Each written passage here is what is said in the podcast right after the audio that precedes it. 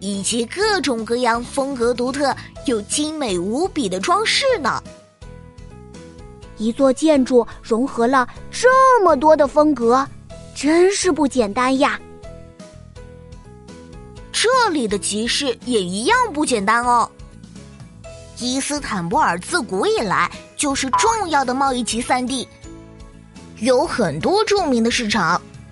你看这座世界闻名的室内集市，它叫卡帕勒恰社，这里面有四千多家商店。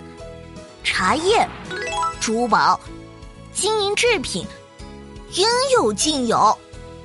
还有来自世界各地的香料，都汇聚到了这个集市，就像是一座风格别致的博物馆呢。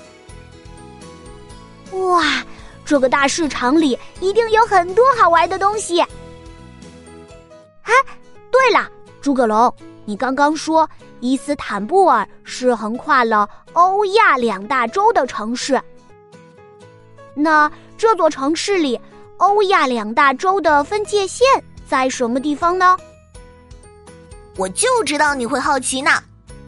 走，我们这就去看看。诶，咱们怎么跑到大海上面啦？这里。就是横贯伊斯坦布尔的博斯普鲁斯海峡了。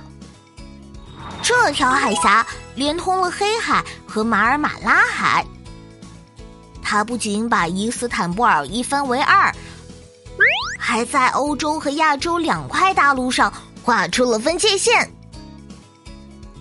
坐在船上向两岸望去，我们既能看到古老的宫殿和城墙。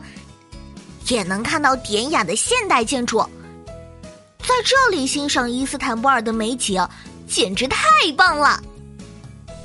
刚刚还在欧洲，马上就到了亚洲。坐在船上穿越两个大洲的感觉，真是太奇妙了。不光是坐船哦，